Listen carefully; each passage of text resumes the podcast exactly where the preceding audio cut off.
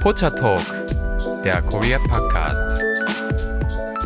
Hallo und ein weihnachtliches Willkommen zu Pocha Talk, der Korea Podcast mit Lisa und Delilah und, und wieder mal Reggie. Hallo. Yeah! Hey, das Team ist wieder komplett. Also so einmal im Jahr, das könnte man auch schon öfter machen, denke ich. Ja, ja, irgendwie vergeht die Zeit aber immer so schnell. Unsere letzte Weihnachtsfolge kam mir noch gar nicht so lange hervor. Und jetzt ist es schon wieder soweit, ja. Schockierend, wie das Jahr fliegt. Probleme alter Menschen. ja, also es ist wieder soweit und äh, wir präsentieren euch unsere Jahresabschlussepisode. Diesmal mit spannenden Themen aus dem K-Pop und aus dem K-Drama-Bereich und mit einem QA am Ende noch. Starten wir doch mal mit dem Bereich K-Drama. Das interessiert viele Zuhörer sehr, sehr äh, stark, glaube ich.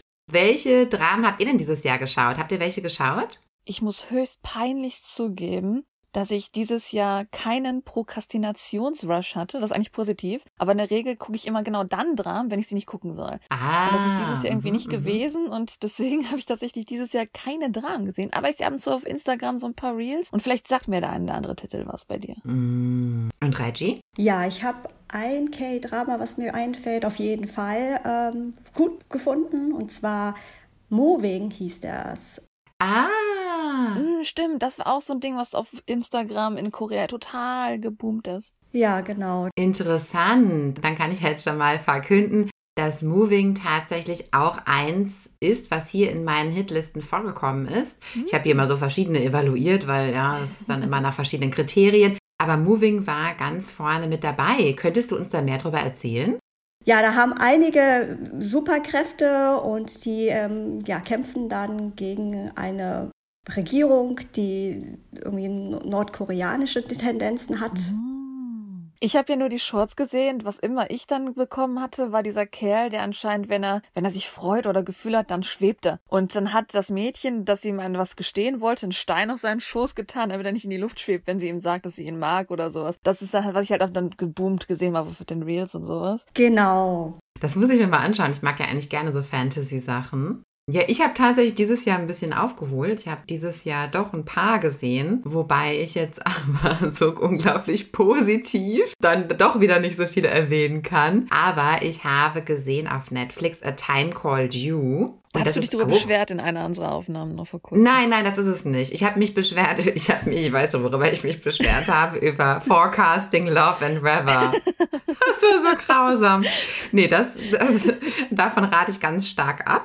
Aber wozu ich wiederum ganz stark rate, das ist dieses A Time Called You. Das war sehr schön, fand ich irgendwie. Auch ein bisschen verwirrend zwischendurch, aber ähm, mir ist lieber, die Story ist zu komplex, als die ist zu flach. Also insofern fand ich das echt cool.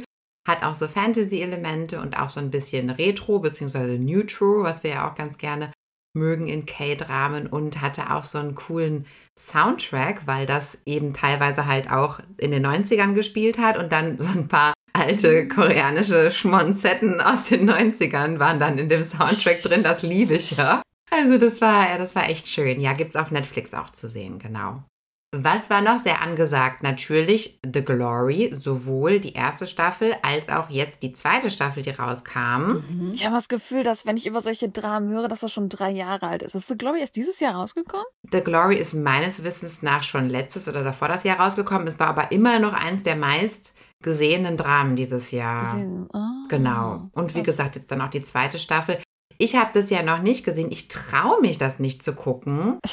Ja, weil das ja, die Zuhörer wissen es mittlerweile. Ich bin da ja ein bisschen, ähm, ein bisschen schlapp unterwegs, aber manchmal, wenn das so grausam ist, kann ich das irgendwie nicht sehen. Das soll ja sehr grausam sein, ne? Ich finde, das ist mehr angedeutet als gezeigt wird, aber ich kann mich darauf vertun. Ja, vielleicht traue ich mich da doch mal ran und wenn es dann zu schlimm ist, mache ich aus. Reggie, du hast es auch nicht geschaut, oder? Ähm, ich glaube, ich habe es gesehen, aber ich bin immer so schlecht, das äh, zuzuordnen. Ist das das, wo dann die... Wo die, dieses Schoolbullying im Hauptfokus ist. Das ist auch basierend auf einer realen Geschichte tatsächlich. Also die Person. Mhm. Ach, okay, das wusste ich nicht. Also das war schon stellenweise sehr hart, was so die äh, äh, Gewaltszenen angeht. Mhm. Jetzt, was angedeutet wurde, war auf jeden Fall gewaltvoll. Ich meine nicht, dass sie es jetzt unbedingt gezeigt hätten.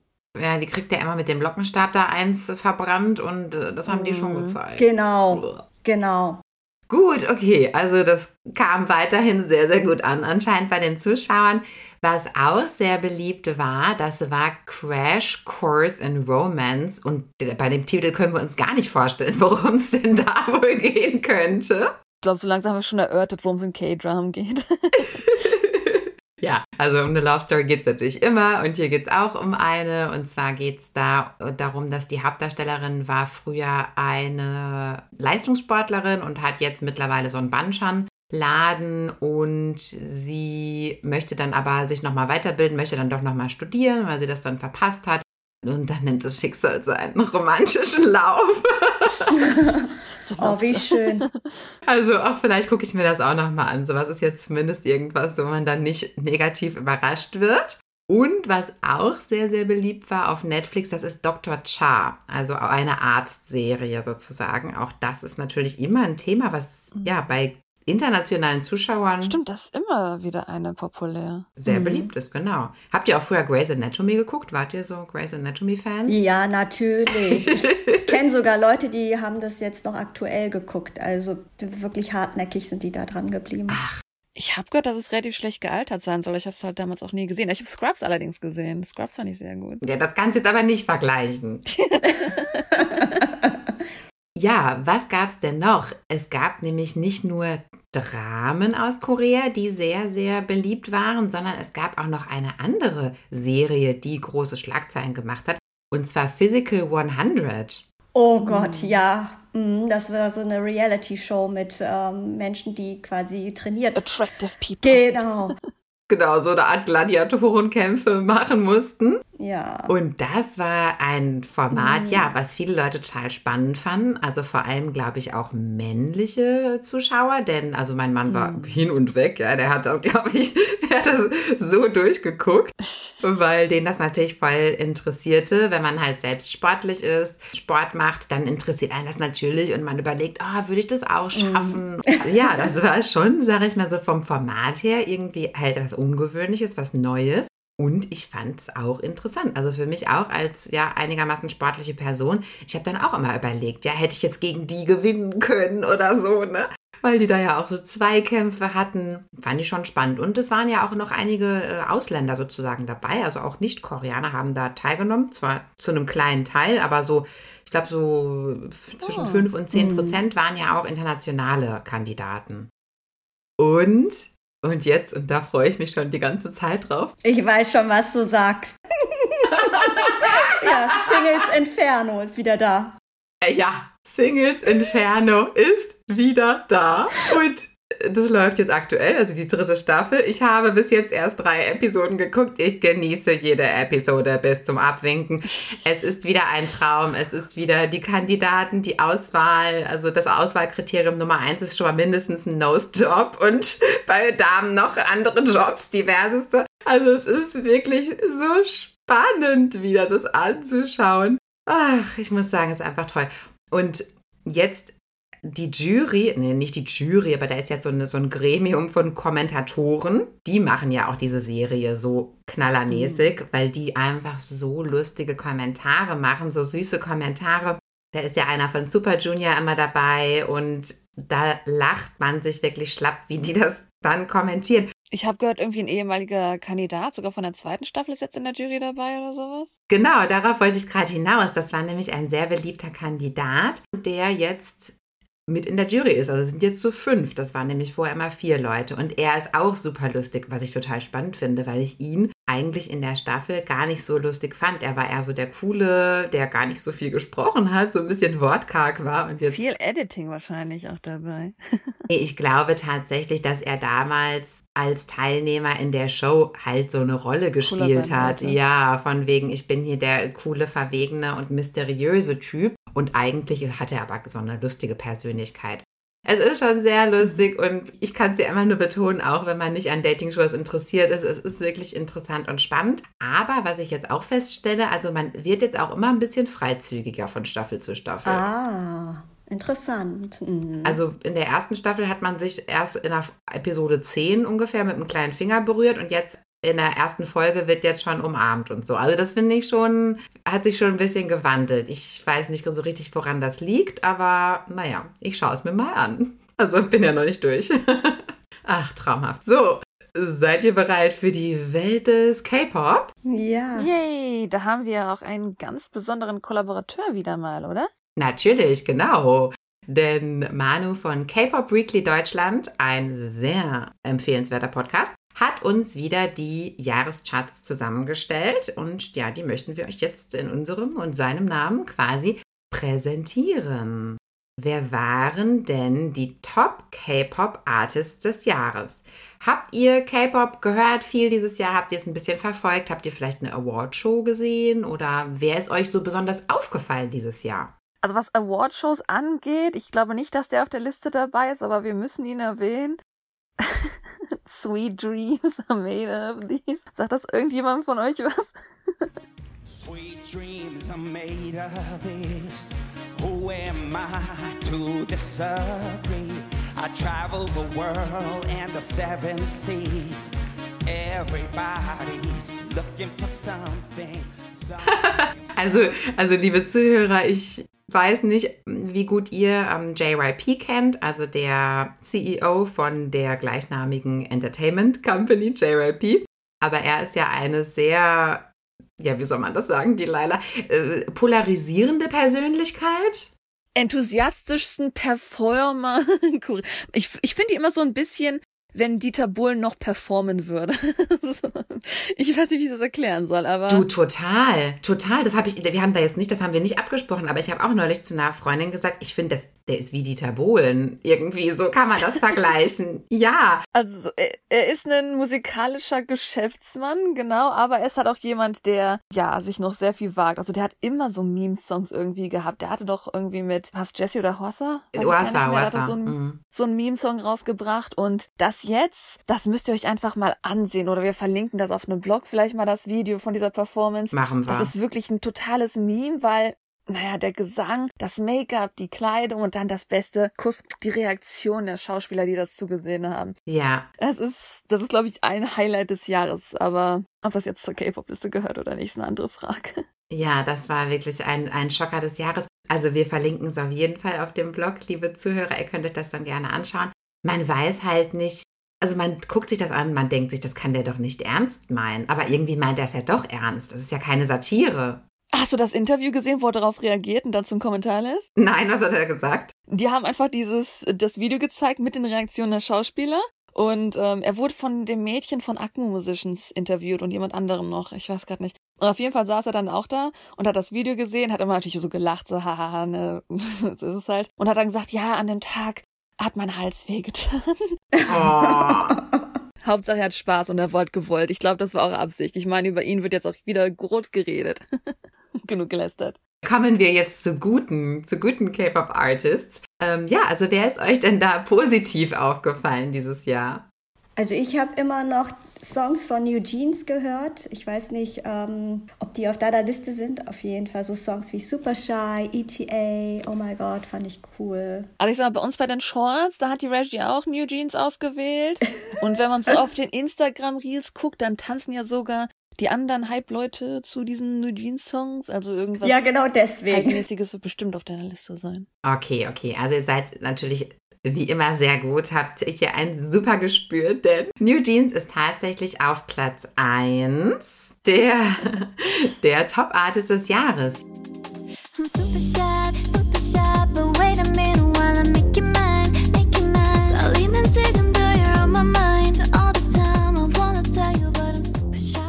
Ja, und da stimme ich auch zu. Also die haben meines Wissens nach auch diverseste Awards gewonnen, immer wenn ich das ab und zu mal so verfolgt hatte. Und ja, die sind jetzt zu totalen Stilikonen auch irgendwie geworden, ne? was die Tänze angeht, das Styling und so. Also das finde ich auch irgendwie verdient und ja, die sind ganz schön wichtig geworden jetzt so in der K-Pop-Szene. Mm. Ja. Auf Platz zwei. Das finde ich jetzt auch wenig überraschend, denn ihn hat man auch überall und ständig gesehen.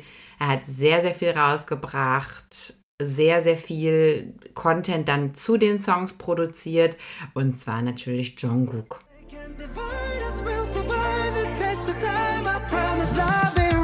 Standing next to you, standing in the fire.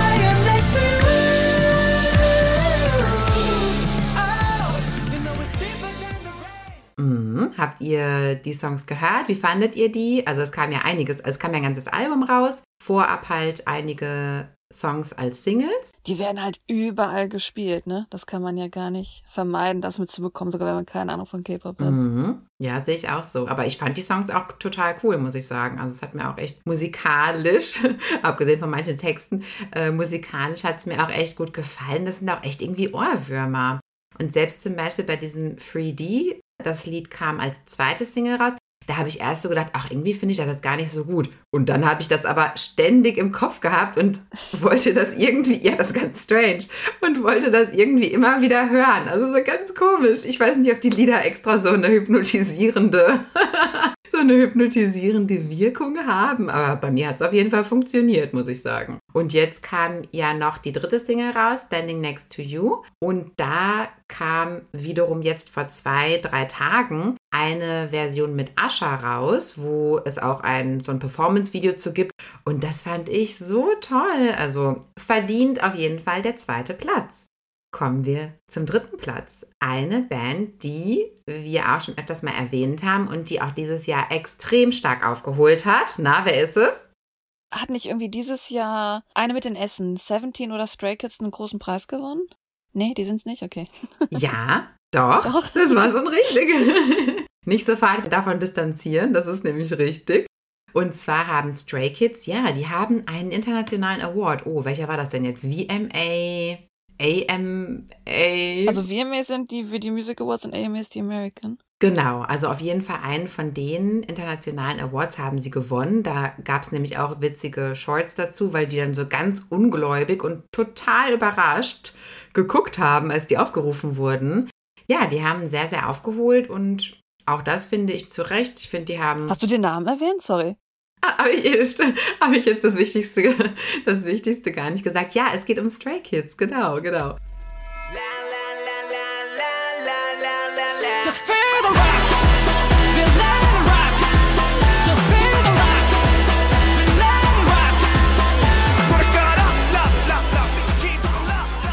Tatsächlich waren auch Seventeen relativ populär dieses Jahr, aber konnten bei Stray Kids nicht mithalten. Vor allem, glaube ich, nicht, was den internationalen Vergleich angeht, ne? Aber ich meine, was die D-Songs angeht, hätte Seventeen dieses Jahr tatsächlich, aber ich kann mich auch vertun. Ich meine, die hätten dieses Jahr einen D-Song gewonnen. Das ist möglich, ja, das ist auch möglich. Ja, ja, also wie gesagt, die waren auch sehr, sehr stark. Aber ich bin natürlich persönlich Team Stray Kids, deshalb freue ich mich, freue ich mich sehr, dass das äh, funktioniert hat, ja.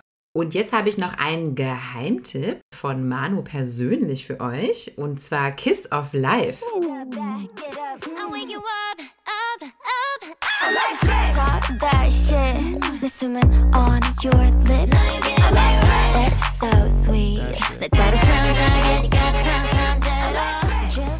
Habt ihr das schon mal gehört? Nein, überhaupt nicht. Also jein. Also ich habe das halt mitgekriegt wiedermals. Ich kriege das ja immer mit bei mir. Ich rede über Shorts und kurze Videos, Little Attention Span. Also ich habe gemerkt, dass die auch in Korea so populär geworden ist. Ich weiß auch gar nicht die Namen. Ich habe das Gefühl, die sind rausgekommen wie New Jeans, also ohne Werbung irgendwie. Die waren einfach zack auf der Bühne auf einmal mit ihrem Debütsong. Und da ist ein Mädchen, die in den Shorts blonde Haare hatte und die eine sehr hohe Tonlage treffen kann. Die wurde so ein bisschen gedappt wie, oh, die hat musikalisches Talent wie Ariana Grande zum Beispiel. Aber mehr weiß ich ehrlich gesagt von denen auch nicht. Aber die sind anscheinend dadurch auch sehr viral geworden schon am Anfang. Mm, also, liebe Zuhörer, unbedingt mal reinhören und recherchieren. Und nun kommen wir zu den Top-Songs des Jahres. Ja, denn auch da haben wir drei Songs und einen Lieblingssong von Manu. Yay. Und zwar auf Platz Nummer eins. Also irgendwie mache ich das aber auch immer verkehrt hier. Ich bin auch eine schlechte Moderatorin. Muss ich nicht mit dem dritten Platz anfangen? Oder? Eigentlich schon, ja. Okay, wir machen es jetzt mal äh, ganz korrekt so. Ich fange mit Manus Geheimtipp einfach mal an. Wie wäre es denn damit? Und zwar handelt es sich um das Lied Chasing That Feeling von TXT. Und das Lied fand ich auch extrem toll. Come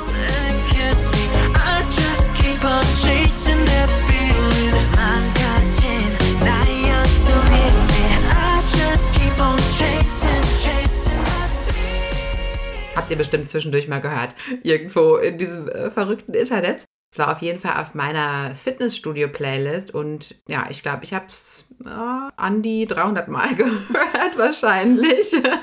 Es ist ja immer erschreckend, was dabei rauskommt, wenn man sich teilweise von seiner Musik-App, äh, wie zum Beispiel Spotify oder Apple Music, macht es auch diese Jahresrückblicke erstellen lässt. Macht ihr das? Schaut ihr da manchmal rein, was ihr so gehört Wie habt? viele Minuten hattest du? Oh, weiß ich gar nicht, weiß ich gar nicht. Habe ich, äh, hab ich jetzt schlecht vorbereitet. So, jetzt kommen wir aber zu Song Nummer drei, also Platz Nummer drei, und zwar Jisoo mit Flower. 구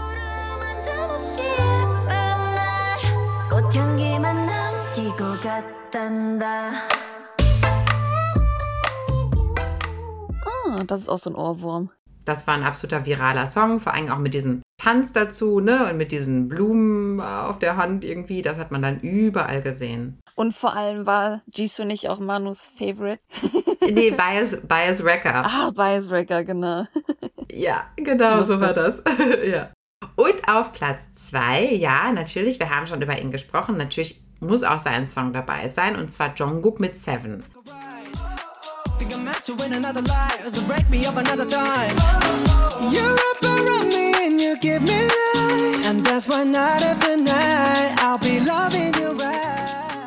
Platz Nummer 1. Number 1. Auch ein Song, der, also äh, viraler geht's nicht mehr. Aha. Und zwar Cupid von 5050. 50.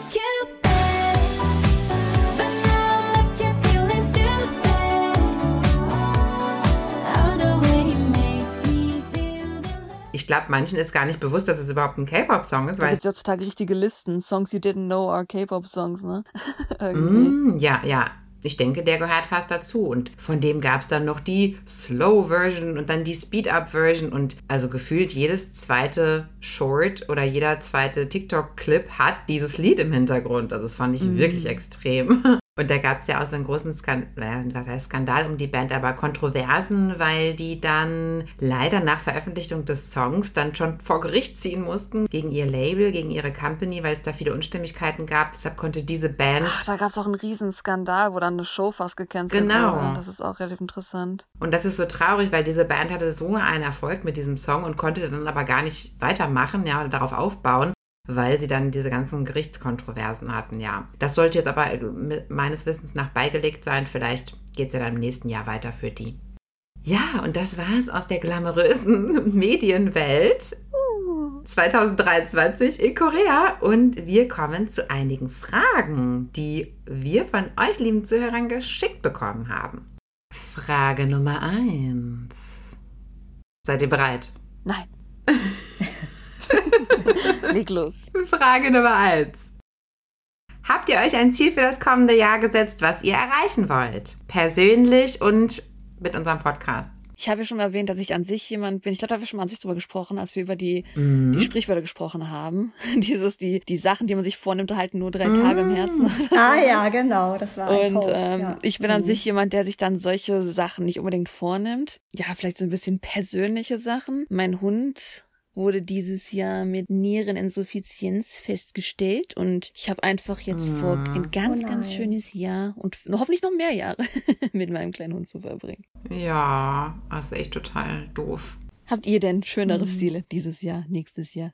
Bis auf das Übliche wie mehr Sport machen, mehr auf die äh, Ernährung achten. Ähm, Ah, also so typische nur drei Tage Ziele. genau, einfach auch die, einfach auch, vielleicht ist das gesamte Jahr über, sich zu fokussieren mit Familie, mehr Zeit zu verbringen, mit den Eltern, mit Geschwistern, ähm, dass man da so die Prioritäten vielleicht ein bisschen anders ähm, setzt, genau. Das sind aber schöne Ziele, auch wichtige Ja. Ziele vor allem. Auf jeden Fall. Lisa?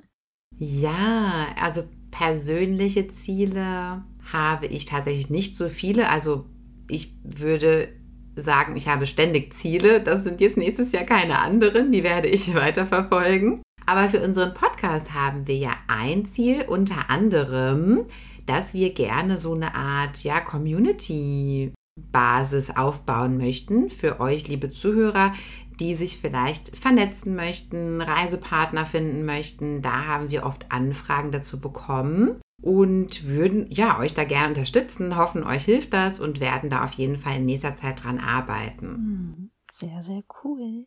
Nächste Frage. Das ist eine sehr lustige Frage, finde ich. Und zwar, Wir wollen nächstes Jahr nach Korea reisen. Aber überall, wo man schaut, sind alle so schick. Was sollen wir einpacken? Berechtigte Frage. Ihr könnt so schick sein, wie ihr wollt oder so fransig, wie ihr wollt. Angeguckt werdet ihr wahrscheinlich so oder so, wo ihr hingeht. Ja, und zur, Ne- und zur Not könnt ihr dort einkaufen gehen. Das würde ich sowieso eher empfehlen. Lasst die Sachen, die ihr eher für fragwürdig ja, haltet, zu Hause und dann könnt ihr dort ähm, euch entsprechend ähm, die Sachen kaufen und euch da kleidungstechnisch anpassen. Meine Empfehlung ist immer ein Ticket, wo ihr zwei Koffer dabei habt und einer ist leer. Richtig. Und dann packt ihr den in Korea rein, wenn ihr dann nach Hause fliegt. Stimmt. Ich sag mal, was Stile angeht, die Stile in Korea sind eh immer sich am ändern. Aber wenn ihr nach Korea kommt, habe ich das Gefühl, dass man schon so ein bisschen inspiriert werden kann. Und einfach mal sieht, hey, was davon gefällt mir. Ich meine, ihr müsst da jetzt nicht hier eine Ameise werden, euch da anpassen, sondern ihr könnt einfach sagen, hey, das gefällt mir, das bringe ich zurück zu meinem Leben nach Deutschland. Ja, und das Coole finde ich, wenn man zum Beispiel in die Goto Mall geht in Seoul, da braucht man jetzt auch nicht so einen riesen Geldbeutel. Also da findet man auch für kleines Geld ähm, ein It-Piece oder halt äh, Klamotten, die ihr dann auch mal den Trend mal ausprobieren könntet. So. Da muss man vielleicht andeuten bei der Goto Mall. Also ich bin in Korea so daran gewohnt, dass ich über meine Karte durchziehen kann. Bei diesen bestimmten Underground Malls nehmen die manchmal nur Cash oder ist es günstiger, wenn man Cash zahlt? Also da am besten mit so einem riesen Batzen Geld in Cash hingehen. Ja, stimmt. Mhm. Stimmt, ja. Das ist tatsächlich auch so ein Effekt, den ich immer erlebe, dass egal wo ich hinreise, ich habe dann nach zwei, drei Tagen das Bedürfnis, irgendwas zu kaufen, was dann der örtlichen Mode dort entspricht. Ne? Irgendwie möchte man dann immer ja, sich dann anpassen oder so. Also insofern finde ich euren Rat auch toll, dass man auf gar keinen Fall viel einpacken sollte, denn Shopping ist, glaube ich, auch für die meisten Reisenden ein, ein Riesenteil des Korea-Aufenthaltes. Man muss vielleicht eins sagen, Schuhgrößen können sehr schwierig sein. Also ich habe Das in Deutschland 39 und ich bin so am maximalen, was an Schuhen klappt. Also ich bin in Korea meistens 245, die gehen nach Zentimetern tatsächlich. Und 250 ist meist die Grenze, was sie an Frauenschuhengrößen haben. Das ist korrekt. Also da, so geht es mir auch. Ich passe häufig in die Schuhe dann nicht rein. Also die sind mir dann häufig einfach zu klein, auch in der größten Größe. Unangenehm. Aber es ist wirklich so, ja, ja. Aber ich empfehle dennoch, trotzdem mal eine kleine Variety von Outfits mitzubringen. Das muss nicht sein, weil genau, ihr könnt natürlich das tragen, was ihr möchtet.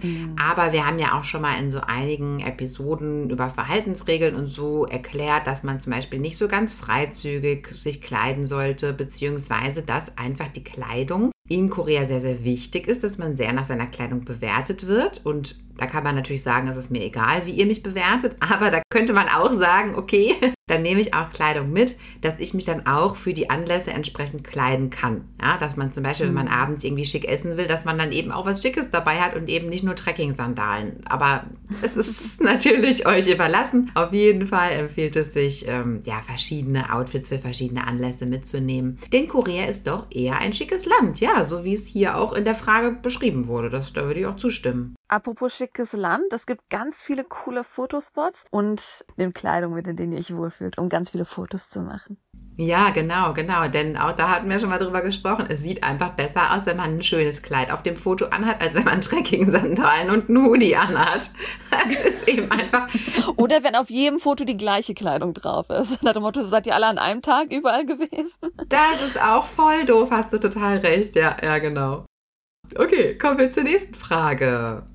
Wann besucht die Laila mal wieder Deutschland? Ja gut, also ich sag mal, wenn ich halt äh, private Gründe habe, dann besuche ich Deutschland, genau. An sich denke ich, bleibt das so, dass ich eher so zum Urlaub für private Gründe. Ich sag mal, ich war jetzt sehr, sehr lange, ich war sieben Jahre, ja, mit einer Pause nur tatsächlich in Deutschland. Also wenn ich dann im Ausland lebe, dann ist das mit dem Rüberfliegen manchmal nicht immer so easy gewesen. Natürlich war Corona auch ein großer Grund dafür, dass es nicht so easy war. Und jetzt mit Hund. Genau, ja. mit Hund reisen. Ist witzigerweise, sie fliegt super, aber ich bin jetzt auch keiner, der super, super gerne hin und her fliegt. Ja, ist die ruhig im, ruhig im Flugzeug? Ich bewundere das ja immer, wenn. Ich war absolut bewundert. Vor allem, wir mussten ja jetzt, äh, wegen dem Ukraine-Konflikt, mussten wir ja im Endeffekt eine größere Runde fliegen. Dann die Zeit nach dem Einchecken, die Zeit, bevor man auschecken konnte, die Stunden. Also ich würde sagen, die war locker 16 Stunden da, einfach in ihrer Höhle am Schlafen. Und ich habe schon gedacht, der platzt gleich die Blase, weil die wollte auch während des Fluges nicht. Hat die alles super ausgehalten. Und da schließt sich auch die nächste Frage an. Wann geht's wieder nach Korea? Ich darf schon mal vorwegnehmen, für mich nächste Woche.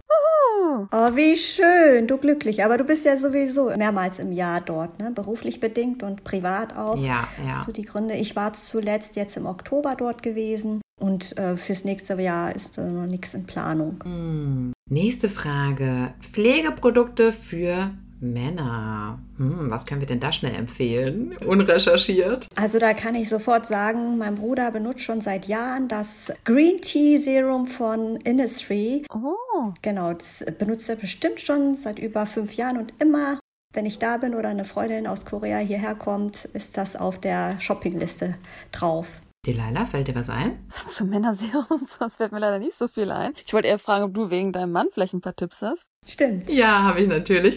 Also er ist tatsächlich gar nicht so wählerisch jetzt, was die Produkte angeht. Der lässt sich auch von deutschen Drogerien durchaus da verzaubern und kauft da auch sehr gerne Oh. was. Aber es gibt zwei Sachen, die müssen auf jeden Fall immer aus Korea kommen. Und da gibt es auch keine Alternativen. Und zwar natürlich Sheet Masks, weil die sind einfach mega gut. Vor allem von unserer Lieblingsmarke Mediheal. Nicht gesponsert, aber gerne. Leider. Aber für Sponsorings immer offen. Genau. Also die müssen es auf jeden Fall immer sein und tatsächlich koreanische Sonnencremes. Und zwar, weil die einfach, sorry, besser sind als jedes internationale Produkt, was ich je probiert habe. Also habe jetzt natürlich nicht alle probiert, aber gerade die deutschen Angebote, also oh, geht gar nicht. Und da war ich immer wieder offen auch dafür, irgendwie was auszuprobieren. Aber nein, geht nichts über koreanische Sonnencremes und das ist ja auch für Männer sehr wichtig. Ich kann vielleicht noch hinzufügen, mein Partner hat sich dieses Mal bei Olive Young ein HG mitgenommen, so eine, aus so einer, einer Tube. Und bei Tambourines ähm, hat er jetzt ein, ähm, so ein Solid Perfume geholt. Also so ein, Ah ja, so eine Creme, Parfümcreme. genau, genau, so ein bisschen härter, also wie sagt man, so ein bisschen härter von der Konsistenz, genau. Tut man sich wie ein Labello, kann man sich das auftragen. Nur nicht auf die Lippen, am besten. Nein, genau. Okay, das verlinken wir euch natürlich alles bei uns im Blog, ja. Alle weiterführenden Infos auch zu dieser Episode in, in dem Blog, falls ihr das jetzt so schnell als nicht mitschreiben konntet. Und wir kommen zur nächsten Frage. Und jetzt wird es wieder etwas politischer. Und zwar, wie funktionieren die Medien in Korea? Gibt es staatliches TV oder sowas? Da werden wir ja, es ist jetzt noch nicht die letzte Folge vom Jahr, wir machen ja auch einen Nachrichtenrückblick, da werden wir ein bisschen drauf eingehen, denn ja, wie bei uns die ersten oder wie auch immer die GEZ-Gebühren heißen, sowas gibt's in der Art in Korea auch und es wird tatsächlich über die Elektro Elektrorechnung, die Electricity Bill, also über die Stromrechnung wird das tatsächlich abgebucht bei Leuten automatisch. Ja, genau. Und äh, was sich da jüngst ereignet hat, genau, da kommen wir dann später drauf. Aber ja, es gibt auch so eine Art öffentlich-rechtliches natürlich auch dort in Korea, genau. Nächste Frage. Die ist sehr, sehr kurz zu beantworten für mich. Und zwar, ist Lisas Mann am Anfang der Episoden? Also wahrscheinlich in dem Anfangsmelodie. Und die Antwort ist ja. Das ist mein Mann. Ja, weil wir wollten auch irgendwie, dass auch mal jemand anderes hier was sagt. Da war der gerade sozusagen griffbereit und hat das dann eingesprochen für uns. Genau. Er hat ja auch den Namen ausgesucht, wenn man so drüber nachdenkt. Da war er ganz stolz drauf. Stimmt, das habe ich schon ganz verdrängt. Ja, du hast völlig recht. Genau, da hatten wir ja mit ihm zusammen ein bisschen gebrainstormt. Ja, genau, stimmt. Okay, jetzt habe ich eine lustige Frage. Hm, worauf könnte diese Frage wohl auszielen? Also, sie lautet, wie bekommt man einen realen Kontakt zu einem Schauspieler? Ähm, Also ganz, ganz ehrlich, wenn man es nicht stalkermäßig machen will, das ist natürlich trotzdem auch grenzwertig, Fanclubs. Da muss man zwar zahlen für, um da einzutreten, aber dann werden da Meetings drin gepostet, für die man auch zahlen muss. Das sind meist auch Lotteries, wo es noch schwieriger ist, dann dran zu teilzunehmen. Aber das ist der realistischste Not-Stalker-Way dran zu kommen. Ich habe auch von anderen Leuten gehört, die dann irgendwie mit den Managern sich versucht haben zu befreunden und dann dadurch schon mal Kontakt aufgebaut haben. Aber das ist natürlich an der Grenze von creepy. Das Legalste sind Fan-Meetings über die Fanclubs rein. Und das ist natürlich alles auch eine Frage des Preises. ja, ich meine, wir leben ja aber heute auch in einer Zeit, wo jeder auf Instagram einfach angeschrieben werden kann, oder? Ich glaube aber nicht, dass die, also meist von den Managern her haben die da jetzt nicht unbedingt, dass die darauf reagieren dürfen. Ja, da könntest du recht haben. Aber vielleicht hast du ja auch eine professionelle Anfrage an einen Schauspieler und dann kann man sich natürlich an die ähm, Agencies, an die Managements von denen wenden, denn in Korea ist es oft so, dass die Schauspieler auch ähnlich wie die äh, Idols auch bei so einer Art Entertainment Companies unter Alle Vertrag stehen. eigentlich. Ich glaube, anders kriegen die kaum Jobs. Ja. Wahrscheinlich, ja, genau. Und an die kann man sich natürlich dann auch ähm, mit professionellen Anfragen wenden. Mm. Eine Frage, die auch oft gestellt wird, und zwar, ich war fast erschrocken, wie wenig junge Leute in Seoul Englisch sprechen. Das ist eine, eine Thematik, über die wir, glaube ich, auch schon ein paar Mal so gesprochen haben. Ne? Mehrmals, ja. Also ich muss sagen, wie, wie gesagt, ich bin natürlich auch, ich kenne Studenten, die schreiben ihre Paper meistens für Konferenzen komplett auf Englisch. Die haben die Fähigkeit, diese Paper zu schreiben. Es hat eher damit zu tun, mit diesem Gesicht verlieren und so, Mhm. dass man, so wie ihr, wenn ihr jetzt vielleicht, ich sag's mal so, ich habe in der Highschool drei Jahre Spanisch gemacht, ne? Hätte mich jetzt nach Spanien geschickt, hätte ich keinen keinen Mund aufgekriegt. das ist eher dieses, dass man einfach diese Scham hat, ich kann es halt nicht perfekt. Und da fällt immer so, so ein Stein vom Herzen, wenn die merken, du kannst ein bisschen Koreanisch. Also ich denke, die verstehen schon sehr viel, aber geben dann vielleicht eher so kurze Antworten, weil das einfach sicherer ist. Ich habe das Gefühl, in Korea, das habe ich irgendwann auch angefangen anzuwenden, es ist immer besser zu versprechen, dass man underperformt, dass man die Leute dann überrascht, dass man total überperformen kann, wenn das Sinn macht. Generell sind wahrscheinlich ja guter Einwurf auf jeden Fall. Also ich denke, es liegt auch vor allem daran, das wird ja auch immer wieder kritisiert auch und gesagt, beziehungsweise dass, dass ja der Unterricht in der koreanischen Schule eben frontal stattfindet und dass man ja nicht so wirklich selber dazu kommt, die Sprache selbst anzuwenden und zu üben. Das ist immer so dieses, dass die da eine, eine Lücke ausfüllen müssen mit einem Wort oder so natürlich. Oder so Ankreuzaufgaben. Genau, genau. Multiple-Choice-Aufgaben in den Klausuren und, und mir geht es ja auch so. Ich kann ja in meinem Buch, kann ich ja höchst komplizierte koreanische Grammatikaufgaben lösen. Aber das wären Sätze, die könnte ich ja niemals sagen. Mhm. Und so ist halt der Unterricht leider aufgebaut in Korea. Es gibt ja auch keine mündlichen Noten, es gibt ja keine mündliche Beteiligung. Es ist ja in der Regel ausschließlich Frontalunterricht. Und dann ist man eben natürlich nicht so im englischen Flow und kann da jetzt spontan was antworten. Ja, Man darf auch nicht vergessen, wie identisch Englisch mit Mhm. Deutsch ist als germanische Sprache einfach und wie anders das für Koreaner zu lernen ist. Viele Koreaner können super Japanisch sprechen. Genau, das kommt auch hinzu. Das ist auch viel schwerer zu lernen, genau.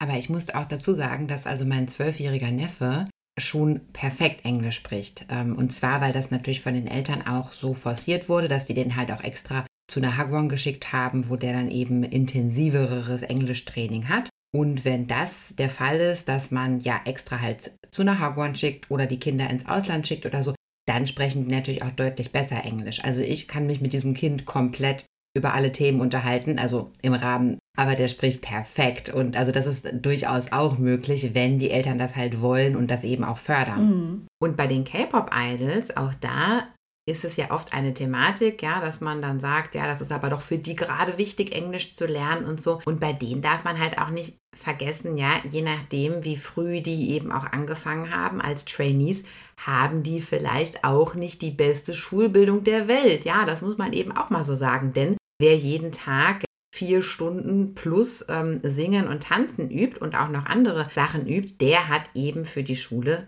ja, dann nicht so unglaublich viel Zeit. Ne? Wie sollen die das alles schaffen? Ist ja unrealistisch. Mhm. Daher auch der neue Trend, dass meistens Idols aus, aus den USA und aus Australien hergeholt werden. Mhm. Genau, genau. Dass meistens Mitglieder der Bands dann, wie bei Stray Kids zum Beispiel auch, Felix kommt auch aus Australien und das passt natürlich gut, ja, weil man dann eben auch Leute hat, die besser Englisch sprechen. Mhm. Jetzt eine Frage, wo wir vielleicht etwas weiter ausholen müssen.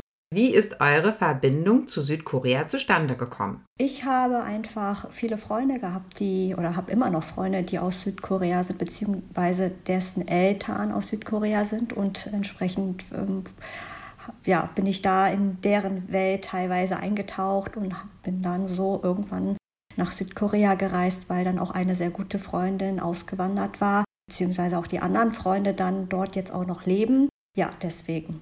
Also einfach über Freundschaften. Sehr schön. Ich habe das Gefühl, meine Story ist immer so, so ein ganzes Essay, deswegen TLDR. Ich war in Japan und wenn man Ausländer ist, dann sind die ersten Freunde meistens auch Ausländer. Das ist einfach einfacher zu connecten. Aber ich war in einer Stadt nicht wie Tokio, sondern ich war in einer Stadt, wo damals noch nicht so viele Ausländer waren. Und ja, die ersten Bekanntschaften waren Koreaner. Und die haben dann gesagt, oh, komm doch auch mal nach Korea. Ich sag mal, wenn man ein bisschen von Korea weiß, wir haben schon mit den Visa gesprochen, das bekannteste Visa ist das E2, das ist ein Englischlehrervisa, das ist kein Arbeitsvisa, das ist einfach nur für Amerikaner, Englisch sprechende, Australier. dass die im Endeffekt dann Englisch unterrichten können. Also habe ich mir gedacht, so, hm, ich weiß nicht, ob ich nach Korea komme. Aber ich hatte halt, äh, wie gesagt, diese Freunde den Kontakt beigehalten und habe mich dann entschlossen, dass der andere einfache Weg wäre, halt mein Studium in Korea fortzusetzen. Sehr cool. Ja, bei mir ist es so eine ähnlich äh, verworrene Geschichte wie bei die Laila. Denn ich habe eine Zeit lang in äh, Singapur gelebt und habe auch über Singapur dort ja Kontakt zur ja zu Koreanern gar nicht mal, aber tatsächlich zur koreanischen Kultur mehr aufgebaut, obwohl ich zuvor aus beruflichen Gründen schon auch mal in Korea zu tun hatte, aber gar nicht so den, die Connection unbedingt zu dem Land, Land bekommen habe. Aber als ich dann in Singapur gelebt habe, da war ich halt ständig umgeben von koreanischen Produkten, von koreanischen Serien und auch von K-Pop, denn wie wir ja alle wissen, sind ja die koreanischen Entertainment-Produkte, sind ja die Super-Export-Schlager, vor allem im asiatischen Raum, ja mittlerweile auf der ganzen Welt. Damals eher nur im asiatischen Raum gewesen und, und dann, da bin ich eigentlich eher aufmerksam geworden auf das Land Korea. Nach einiger Zeit war dann äh, mein Aufenthalt beendet in Singapur und ich bin dann erstmal wieder zurück nach Deutschland gegangen und habe dann gedacht, mm, nee, eigentlich möchte ich doch wieder ganz gerne in Asien irgendwo mal äh, meine Zeit verbringen. Und dann bin ich ja für einige Monate nach Korea gegangen und habe dort mit einem Sprachkurs angefangen, den ich dann einige Monate gemacht habe. Und das führt uns auch direkt zur nächsten Frage. Das ist eine, meine Überleitung jetzt zur nächsten Frage.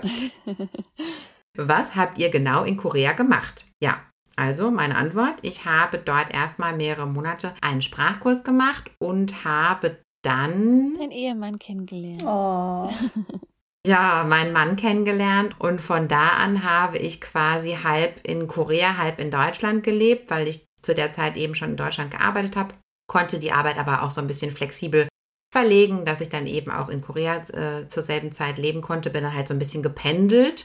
Dann haben wir uns ja irgendwann entschlossen, okay, wir wollen diese Fernbeziehung nicht mehr und wollen jetzt unseren Dauerwohnsitz eher nach Deutschland verlegen und dann halt so viel wie möglich dann Zeit in Korea zu verbringen. Und so leben wir jetzt. Jetzt leben wir so ein bisschen in beiden Ländern, weil wir jeden Monat hier und da sind und äh, genau, finden das super. Sehr cool. Und die Laila, was genau hast du in Korea gemacht? Ja, du hast es ja schon gesagt. Schon ein totales Wunder. Habt ihr gerade bestimmt nicht gehört? ja. ja, ich äh, du studiert. genau. Und die Reggie, die ist immer wieder zum Urlaub gekommen, oder? War das auch anders? Genau, ich habe Freunde besucht und das dann einfach verbunden mit Reisen durch Korea oder mit den mit Freunden zusammen dann äh, Südkorea bereist. Ja. Mhm. Könnt ihr ein klassisches Buch oder einen Roman aus Korea empfehlen? Das ist eine Frage, zu der ich gerne Ja. tatsächlich, okay, Reggies Empfehlung, auf die freuen wir uns jetzt, aber ich wollte noch ganz kurz sagen, ich würde tatsächlich gerne mal eine ganze Episode machen, ja, mit Literaturempfehlungen. Ah, das ist cool. Denn wir hatten ja eine Kooperation mit der Jackie von dem Korea Café, die sich super mit Büchern auskennt und mit ähm, Literatur und natürlich auch aus Korea. Und da würde ich gerne nochmal tatsächlich genauer drauf eingehen. Aber was könnt ihr denn persönlich empfehlen, ihr beiden? Also ich habe jetzt kürzlich angefangen mit einem Buch, das heißt I want to die, but I want to eat dokboki. das habe ich gehört von. Ich auch. Und das ist ähm, ein Dialog, was da geschrieben wurde zwischen einer Frau und ihrem Psychologen. Genau, mehr kann ich jetzt nicht verraten, weil ich das, wie gesagt, erst angefangen habe. Aber was auf meiner To-Read-Liste auch noch draufsteht, ist das Buch Kim Ji-young, geboren 1982. Das ist wohl ein Weltbestseller-Roman, der 2021 erschienen ist, mit, ähm, ja, aus einer feministischen Perspektive rausgeschrieben ist. Und es ähm, scheint sehr, sehr interessant gewesen, also zu sein. Ne? Ich meine, das ist sogar noch älter, weil darauf ist ja basierend ein Film rausgekommen. Das Buch Ah, war ja in ach so. Korea, haben wir in einer Feminismusfolge erzählt, sehr kontrovers, weil es halt, ja, die Leiden einer Frau post. Ich will ja nicht spoilern, aber es geht halt Mhm. darum, ne, wie, wie es einer Frau geht und alles, was irgendwie ein bisschen auch nur für Feminismus stehen könnte, wird in Korea zerfetzelt von den Männern. Also. Ah ja, die Erstveröffentlichung war tatsächlich 2016 des Buches. Mm. Dazu gibt es tatsächlich auch jetzt in Deutschland, ich glaube in Köln, in den aktuellen Infos, da habe ich das verlinkt, da gibt es ein Theaterstück dazu aktuell. Mm, cool. Ah, wie interessant. Auf Koreanisch? Nee, also ich, auf Deutsch, also deutsche Inszenierung, aber auch so ein bisschen artistische Inszenierung, so wie ich das gesehen habe von den Bildern. Mm. Abstrakter, ja. Ja, wenn ich manchmal so an artistische Inszenierungen denke aus Korea, es gibt da wirklich so richtig coole Sachen, wo sogar gar kein Wort gewechselt wird, wo die einfach wirklich, wie soll ich sagen, Mhm. schon fast durch Con- Contemporary Dance, aber in diesen traditionellen Kleidungen, das, das darstellen, was passiert. Auch ein bisschen, ja, schon interessant. So Panzerlieder, die dann so dargestellt werden. Die Mhm. haben schon ziemlich interessante Arten, was man da so alles erleben kann in Performance-Shows. Und das erste Buch, was Reggie gerade angesprochen hat, das wurde von, von Namjoon von BTS mal empfohlen. Und ich glaube, dadurch ist das auch Ah, sehr, tatsächlich. mm, ich glaube, dadurch ist das auch sehr populär geworden. VoiceOver sagt dir, was auf deinem iPhone-Display passiert. Voiceover ein. Einstellungen. So kannst du es ganz einfach durch Zuhören benutzen. Bücher. Kontakte. Kalender. Zum Öffnen doppeltippen. Frühstück mit Anna. Von 10 bis 11. Und dein Tag kann kommen. Bedienungshilfen. Es steckt mehr in einem iPhone. Wir verschieben weitere Empfehlungen dann tatsächlich auf unsere gesonderte Episode, oder? Nächste Frage. Könnt ihr eine Folge mit Recommendations in Seoul machen, Restaurants etc.? Also da muss ich jetzt aber wirklich sagen, äh, ich glaube, da haben wir schon diverseste Episoden drüber gemacht, oder? Können wir mal weitermachen mit den ganzen Vierteln, die wir vorführen. Die Sache mit spezifischen Restaurants, das erwähnen wir auch jedes Mal, die existieren leider nicht in Korea so lange. Das ist nicht wie in Deutschland, wo ein Restaurant 20, 30 Jahre steht. Ja. Die Dinger werden jedes Jahr alle zwei, drei, maximal alle fünf Jahre renoviert. Und die Nachbarschaft sieht nicht mehr gleich aus, wenn die im nächsten Jahr wieder zum Hm, Urlaub kommt. Das ist korrekt, ja. Nächste Frage. Mhm. Eine sehr spezifische Frage. Gibt es in Seoul auch eine Art Tageskarte? Ich kenne nur die T-Money Card. Also mir ist auch nur die T-Money Card bekannt. Man kann auch, wenn man in Korea lebt, seine Bankkarte als T-Money Card aktualisieren Ah, ja. lassen. Das heißt, geht dann direkt von deinem Konto runter, die du nicht immer aufladen musst. Aber darüber hinaus gibt es, soweit ich weiß, auch keine anderen Vergünstigungen oder sowas. Also Nee, es ist ne? halt immer nur die Aufladekarte. So, nächste Frage. Solo-Traveling als Frau. Möglichkeiten und Gefahren. Was fällt euch da spontan zu ein? Wir haben ja so ein paar Gefahrenfolgen schon angefangen. Natürlich so, so die Standardsachen wie in jedem Land. Mhm. Es ist besser natürlich ähm, auf gewisse Sachen zu achten, wie zum Beispiel nicht die falschen Taxifahrer erwischen. Es gibt immer gewisse Stationen am Flughafen, wo sie stehen dürfen und dann nicht einfach jemand, der sagt, hey, Taxifahrer, da fährt man halt nicht mit. Und da gibt es natürlich auch bei Instagram so Tipps, wie man sicher im Hotel bleiben kann, sowas. Es gibt natürlich einige Sachen, die riskant sind, aber die hat man, glaube ich, an sich, wenn man solo reist. Ich muss sagen, ich persönlich fühle mich in Korea sehr, sehr sicher. Mhm. Auch wenn ich abends unterwegs bin. Fast jede zweite Laterne hat so einen Notfallknopf. Da haben wir, glaube ich, schon mal ein Foto von gemacht. Also an sich, es kommt natürlich immer drauf an, wo man vielleicht unterwegs ist. Aber ich muss sagen, ich ähm, fühle mich durchaus, wenn ich darauf achte, wie zum Beispiel so aus diese Cam-Geschichten oder sowas. Also davon abgesehen, die Polizei ist sehr, sehr einfach zu erreichen. Also ich fühle mich in dem Sinne schon nicht in großer Gefahr. Mhm. Ja, du wohnst auch in einer belebten Gegend. Also wenn wir da abends unterwegs sind, ja, da Mhm. sind ja auch immer andere Menschen, keine Frage. Aber natürlich, ja, wenn man jetzt durch einen einsamen Park läuft in der Nacht, ja, psychisch gestörte Triebtäter, die gibt es überall, aber das ist, wie gesagt, Mhm. ein internationales Problem. Also ich denke, so gewisse Vorsichtsmaßnahmen, die man als Frau sowieso, aber auch als Mann, ja, äh, die man sowieso generell an den Tag legen sollte, die darf man auch in Korea nicht außer Acht lassen. Auch wenn es dort etwas sicherer vielleicht ist. Aber wie gesagt, psychisch gestörte ja, Täter überlegen ja nicht, hm, ist jetzt hier eine Kamera oder mache ich das jetzt so, so, sondern die handeln dann einfach und das passiert leider auch in Korea. Das hört man leider auch immer wieder. Ansonsten ja, also Gefahren sind natürlich auch äh, jetzt Gefahren äh, minderer Güte, dass man natürlich irgendwie veräppelt wird, was so Preise angeht und so. Das passiert, glaube ich, auch relativ schnell. Also Mhm. zum Beispiel in Nam the Moon Market habe ich auch schon mal ganz schön viel für irgendwie zehn Pakete. Die Ausländerpreise. Man nennt es auch so ein bisschen The Foreigner Tax. Ne? Ja, genau, genau. Also da muss man auf jeden Fall aufpassen. Auch Gwangjang Market war jetzt sehr in den Medien in Korea, weil die unglaubliche Preise teilweise nehmen. Das Mhm. merken halt die Touristen nicht, ja, aber das ist halt schon wirklich so überteuert, dass es schon in den Nachrichten gezeigt wird in Korea und die Polizei tatsächlich auch dagegen vorgehen möchte. Also da muss man halt immer aufpassen, ja, was man da so Mhm. bezahlt zum Teil. Mhm. Sprachkurse, Thema Sprachkurse, nächste Frage. Sprachkurse an der Uni versus private Sprachkurse, Ablauf, Vorbereitung und Empfehlung. Gut, da bist du ja eigentlich der Profi, weil es immer klar in der Uni die Sprachkurse. Entweder ist man eingeschrieben, man kann die dann meistens umsonst als Kurs mitnehmen, hat natürlich dann der den Kurs belegt. Oder man kann natürlich als Visiting Student im Sommer, im Winter zu extra zu den Sprachkursen kommen. Die sind dann relativ teuer. Ich glaube, die sind immer noch teurer, als wenn man zu einer Sprachakademie geht, wie du es Mhm. gemacht hast, Lisa. Und ja, zu Sprachakademies habe ich keine Ahnung. da müsstest du uns von berichten. Also Sprachschulen äh, kann ich durchaus empfehlen, genau. Ich würde das aus dem, aus dem Grund empfehlen, dass alleine schon die Vorbereitung einfacher ist. Ja, ich kann da hingehen und kann sagen, okay, heute ist Freitag, am Montag möchte ich gerne mit dem Kurs anfangen und die sagen, yo. Und wenn du das natürlich an der Uni machen möchtest, dann musst du dich da bei einem offiziellen Bewerbungsverfahren und wahrscheinlich noch irgendwelche Dokumente einreichen und wahrscheinlich gibt es da auch Altersgrenzen und keine Ahnung, ne? Also das ist durchaus komplizierter, weil das natürlich in dem Sinne kein Wirtschaftsunternehmen ist, das jeden annimmt, so wie es halt bei einer Sprachschule der Fall ist. Sprachschulen sind aber durchaus auch teuer, also keine Frage. Ich sag mal eine Woche Unterricht, obwohl nee, ich, nein, ich möchte das jetzt nicht sagen, weil mein Sprachkurs ist schon lange her. Der ist jetzt schon Sieben, acht Jahre. sieben Jahre, acht Jahre, ja. Also die Preise sind natürlich damals andere gewesen. Das hat ja auch mit Inflation zu tun. Aber das ist durchaus auch teuer. Ihr müsst da viel Geld für einplanen. Aber ich würde Sprachschulen auf jeden Fall immer empfehlen.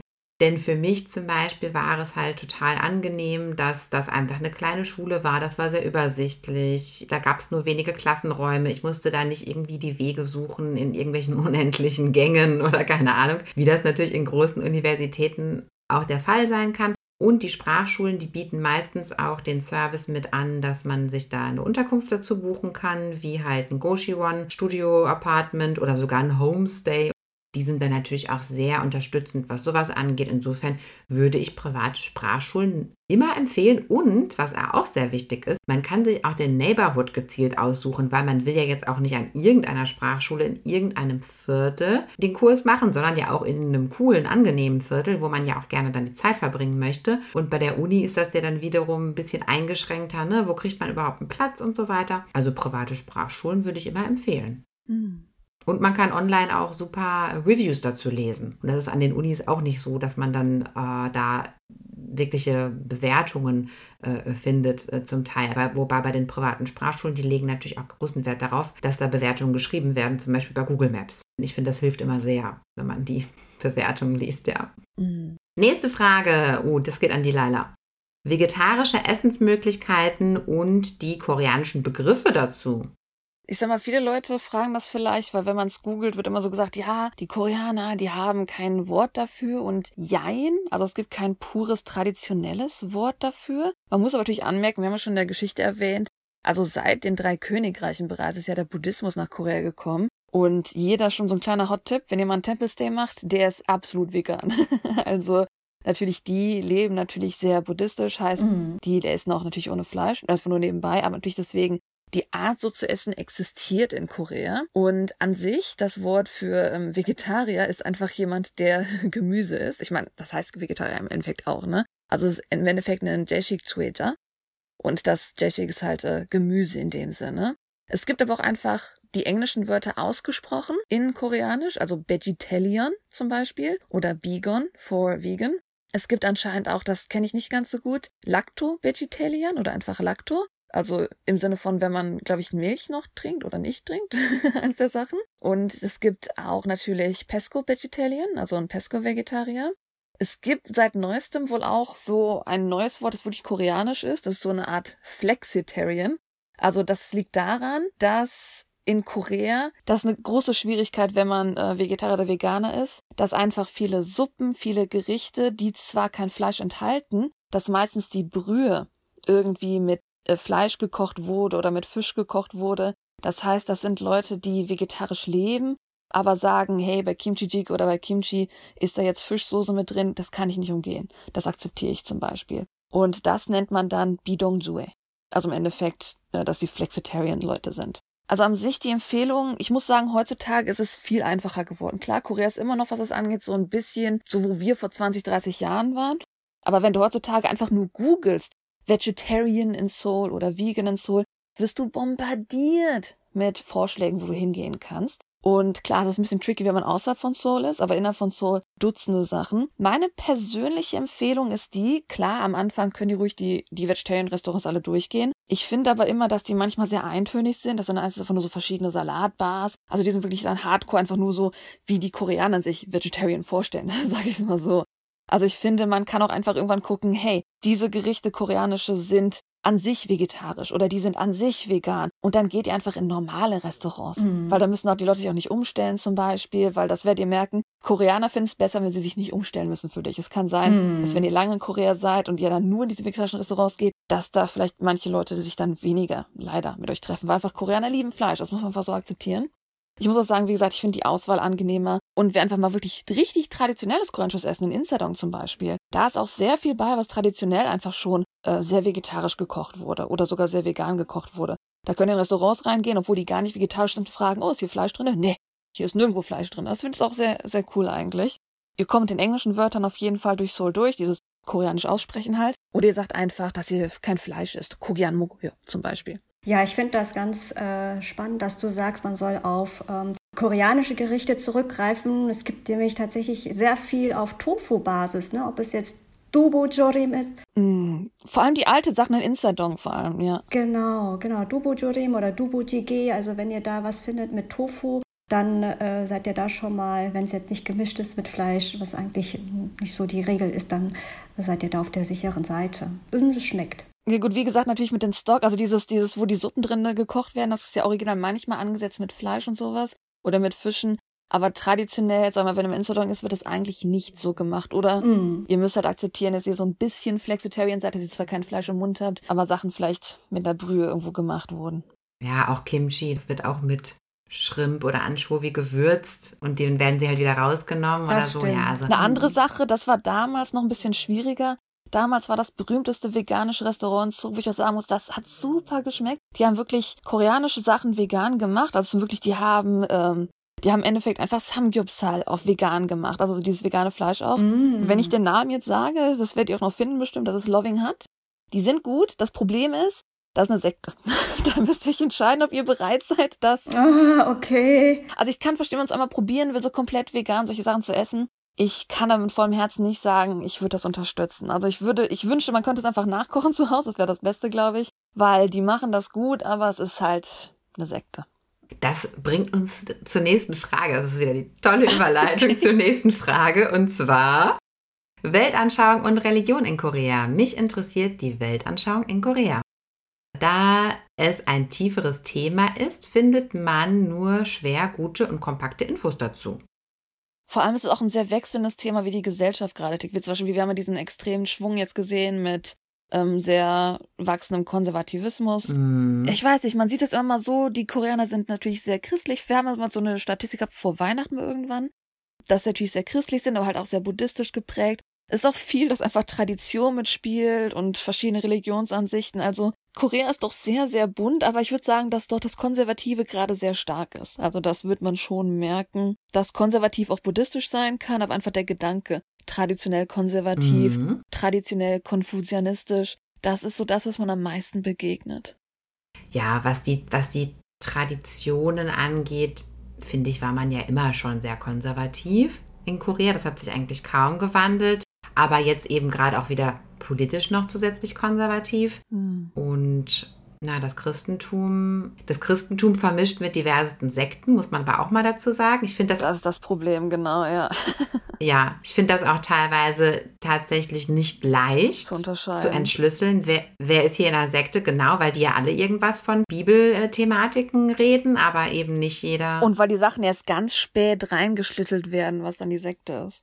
Ja, schon interessant. Es gibt ja in Deutschland jetzt gerade auch wieder eine Sekte, die so auf dem Vormarsch ist, ne, die leider, wir hatten schon drüber gesprochen neulich, diese Shinjonji-Sekte. Ah, Chinchonji? Mm. Genau, genau, aus Korea gekommen und jetzt gerade in Deutschland erfreut sich größter ähm, Beliebtheit.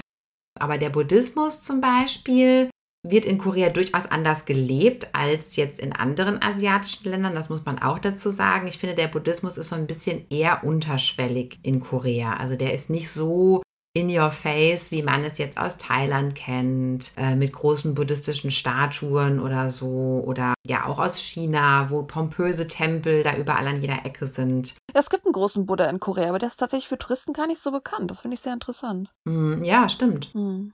Gut, dann kommen wir jetzt zu unserer letzten Frage. Und da bin ich mal gespannt, was uns die Leila dazu sagen wird. Also, ich finde, dass quasi alle koreanischen Schauspieler viel besser sind als andere. Westliche, westliche Schauspieler meint sie.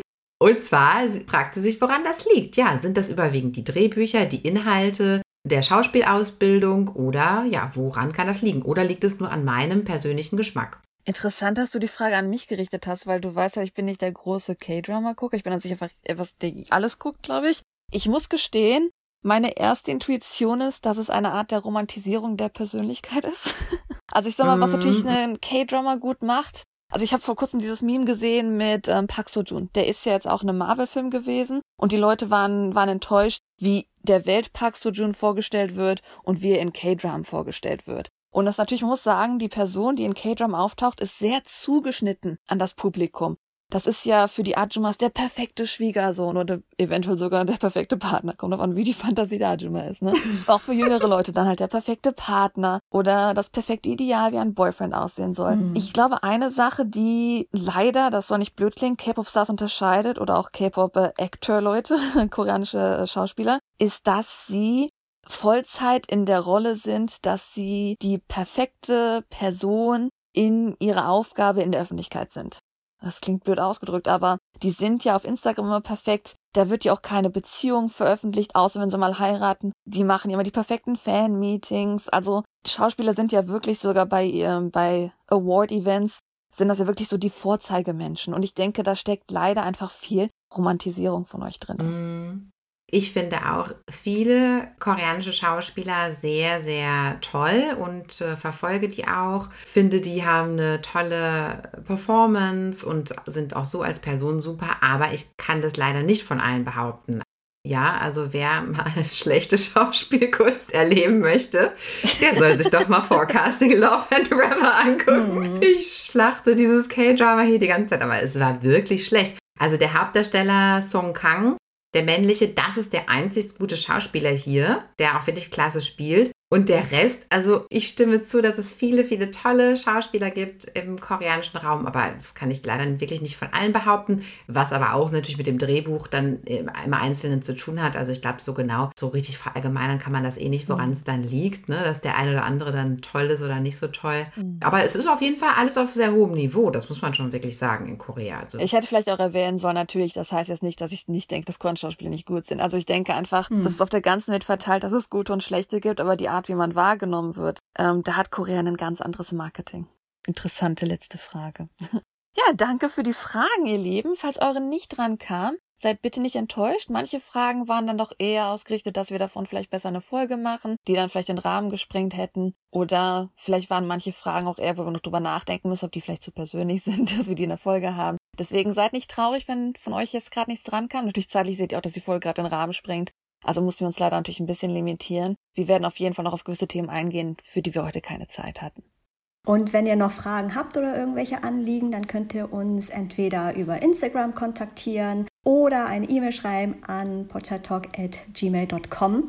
Guckt auch die Lisa immer sehr häufig rein und da freuen wir uns über eure Rückmeldung. Yay. Ihr könnt natürlich auch noch reingucken bei podchatalk.de, da wird es immer ein paar Updates dann geben. Und ab und zu könnt ihr auch bei YouTube reinschneiden. Und dann entlassen wir euch in eure hoffentlich super schöne Weihnachtszeit. Ja, die wünschen wir euch auf jeden Fall. Haben wir gar nicht am Anfang gewünscht, ihr Lieben. Ja, Merry, Merry Christmas. Schöne Feiertage. Schöne Feiertage. Dann wünsche ich euch jetzt noch ein wunderschönes weihnachtliches Morgenfest, weihnachtliches Mittagsfest, weihnachtliches Abendsfest.